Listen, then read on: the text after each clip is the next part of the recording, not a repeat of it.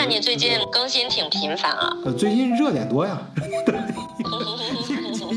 这不昨天是你离地刚过，今天又开始买房了。今天，呃，我看群里面有人放出来消息，浦东一个哥们儿一下子卖出去九十三套房，能买到九十三套房，不是他要卖。哎，你别说，呃，你你提这一点也也是很多人在讨论的事儿啊。但今天主要是说他卖啊，他一一口气要卖掉这么多房，说是价格好商量啊，给的价格非常好，一平米九万。虽然咱不是上海人，但看他给的坐标啊，周围的图片也觉得那儿肯定房价特别贵啊。在浦东啊，那想必九万应该是非常好的一个价格吧？就是啊，上海其实浦东比浦西便宜，是吧？浦西是这个老贵，就是不知道，就反正就看那个基，就是天际线特别棒呀，晚上那种。因为那边新开发区嘛，然后所有的高楼都在那边建的啊。啊，对啊，所以他给一平米九万，那想必是非常好的一个价格。所以给的图片、照片都是好多人在疯抢。他他只有一个条件，就是一次性全款，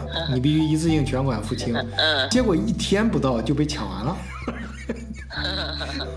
真真还是有那么多人能拿出来那么多钱，然后全款。是的，就是我朋友，他也是去年。他是他是要你要先拿到买房的资格，但是你要拿到这个资格，你就要先。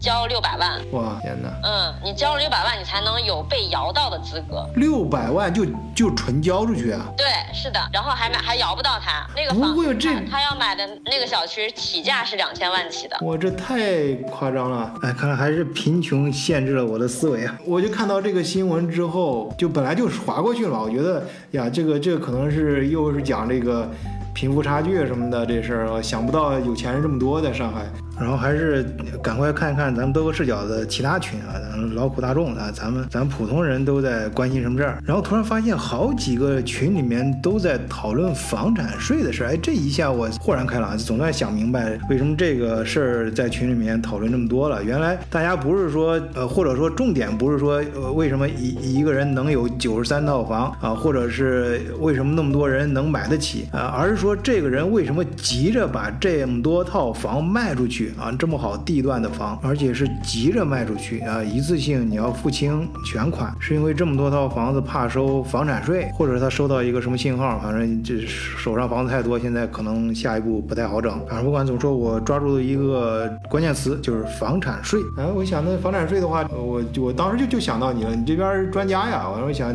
正好我们就聊一聊。我我专家，我只能从英国的事务角度给你全全方面的分析英国房子产生的各种各样的税。但是中国的吧，我还真的是不太了解。但是这个房产税其实，嗯，它现在是热点，但是这个事情已经提上日程挺久的了，对，呼之欲出。我觉得这个早晚它它就是要浮出水面，你肯定从什么上海啊、深圳这这这种这个一线城市开始当试点了。嗯，就所以说我就觉得咱们做一期可以做一期小节目，哎，不用太长时间，呃，对比一下嘛，就是国内情况，大家只是这样子传，还没最终出来，所以我们也不好说。但是我们比较清楚的是，呃，我所在的德国跟你所在的英国啊现状，哎，我们可以给大家聊一聊，作为一个参考。本来我还想叫上影达，嗯，巴黎左岸老帅哥，结果他最近太忙在做项目。但是问题不大，他说法国跟德国差不多，嗯，都属于欧洲大陆体系的嘛，呃，跟英国的差别就比较大，所以我们今天重点就聊聊，呃，德国跟英国啊，是这样，我自己先说一下德国的情况啊，因为咱们老听友都知道我在汉堡有自己的房子，呃，但是我毕竟不是这个专业的，我更多的呃讲述都是自己的个人感受，呃，所以跟兰纳的风格，兰纳人家是这方面专家啊。所以大家待会儿重点听兰纳的，我这边就谈一下我个人的，呃，很主观的一些东西。所以我的感觉呢，德国的税。嗯，就是它的目的就是让你尽量房子用来自己住啊，不要进行交易。所以只要你房子不交易的话，税相对来说是比较低的。呃，它征税也是对你进行交易的时候，比如说，就我这房子如果是自己住的话，呃，它就有两个税，一个是 Grundsteuer 啊，就是地税啊，咱们估计就是咱们说类似于房产税，然后还有一个 g r u n d w e b s t e u r 加个 Werbe 就是加 Werbe 意思就是商业嘛，就是那你买房子的时候这种商业。行为呃一次性交税啊，这个呢大约是百分之三点多吧，到百分之六。然后呃 g o i n d s t e u r 的话，这个就低一点，就是百分之一点多。然后你的房子自住的话，嗯，第二套房好像三年之内你不能嗯不能不是说不能卖啊，你卖的话就交易的时候你的你对你增值这部分收的税非常的高，而百分之二十五还是百分之三十五，呃，这样的话就就是就是尽量让你不要去炒房子嘛。呃，你如果是房子呃买进来作为投资出租出租的话，对你这个资本的利得税是百分之二十五，但是如果你的房子嗯出租就是商业用途的话，如果你卖的话，这个税率就非常高，具体有多高呢？不好说，但。呃，至少是百分之三十多，反正高的那个程度，一般就我认识的人里面，很少有人这个他自己的房子往外出租了，在十年之内还进行买卖的。所以德国对于房子这块的收费呢，意图非常的明显，就是呃让房子尽量用来自己住，出租也进行各种限制，就最好不要把房子作为一种商品来买卖交易。好，德国我说了很多，这个肯定漏洞百出，所以希望咱们听众中间有懂行的。呃，在节目下方啊，积极留言啊，进行扶正。好，下面还是请我们来自伦敦的呃职业律师呃兰娜呃，重点给我们讲一讲伦敦的情况。那首先，英国它这个跟房产相关的税，它要看你是商业地产还是住宅。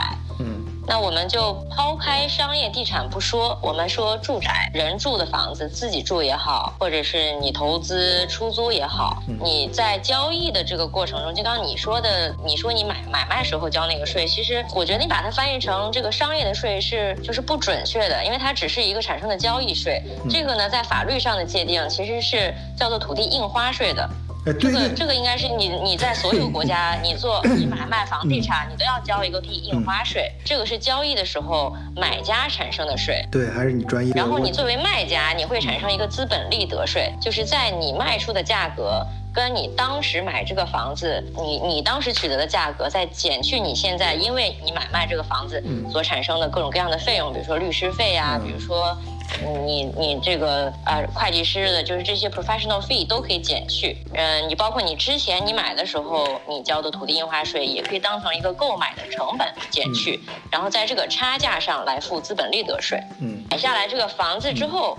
你每如果说你要出租，你每个月就是你在租金上你要按照个人收入所得税来交个税，叫 rental income tax。嗯，再剩下的就是另外一个税种，它就是。遗产税，嗯，这个房子，它不管你人在哪，只要你房子在英国，你之后你这个房主，你你死了之后，你你会就会产生一个，嗯，这个遗产税。但目前来说，中国还是没有遗产税的。对遗产税这块也是挺吓人的。我就认识有朋友买房，就是一直等到孩子到一定年龄之后再买房子，然后直接写孩子的名字。哎，对了，刚才我说德国这边政策就是尽量让你不要买卖房子，所以房子买了之后，你用来出租和自住，然后再进行交易的税率是完全不一样的。那英国这边有什么说法呢？英国倒是。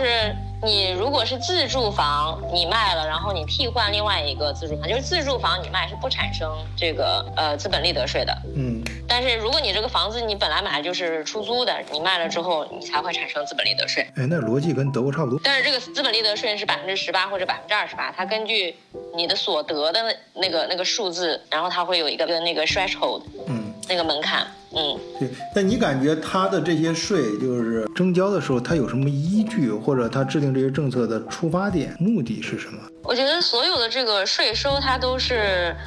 就是当地的政府它的一一种财政方面的宏观调控的手段。嗯，那他为了达到什么目的？那第一肯定是，嗯，这是一个税负嘛，这是给给国家财政出钱的。那土地是很大的一块儿。那你这个交易，你每每做一个每每次有一个土地的交易的时候，你你你要交的印花税呀，就是买方要交的印花税和卖方所要交的资本利得税，它都是给国家贡献出去了。就是现在英国的印花税，它也分，嗯，就是从两千两千一五年十一月开始的。如果说你这个是全球的二套房，它不管你什么用途，你只要你在全球范围内已经有房子，不管你在哪，你老公有也算你有，就是老婆有也算老公有，反正一家两口你们是绑在一起的。嗯，你再在英国买第二套房，买第二就是买全球的第二套房。那你就要多收百分之三的印花税，然后然后呢，是从今年的七月一号开始之后交房的，就是他要如果说你是海外买家，他这个海外买家他定义怎么定义？就是说你在你这个呃交割之前的三百六十五天之内，你如果没有住够一百八十三天，那你就算海外买家，他跟你的什么护照啊、国籍这些是没有关系的。嗯。然后海外买家呢，就要再多征收征收百分之二的印花税。嗯。就是政府在收钱，但是他同时他也是希望这个举措能让海外买家放缓脚步，然后可以，就是也是希望能。呃，帮助到本地的买家，因为尤其是现在这个很多很多的这个中国人也好，还是什么新加坡、马来西亚，从这个其他这个东亚国家过去的很多很多投资者，其实有英国，尤其是伦敦，一直都是全世界投投资者最喜欢的一个地方。嗯，呃，因为它是各方面最透明。啊。然后也是各种体制最健全，嗯，所以你在这边就是会受到很好的保护。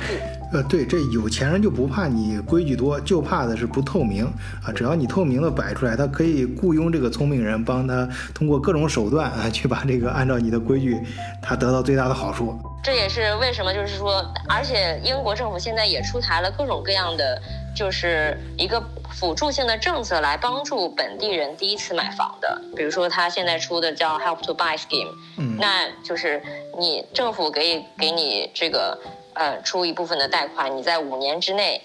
呃是无息的，五年之后你再还政府的这部分贷款，嗯，剩下的你正常去跟商业银行借，就是做正常的这个嗯抵押贷款，嗯，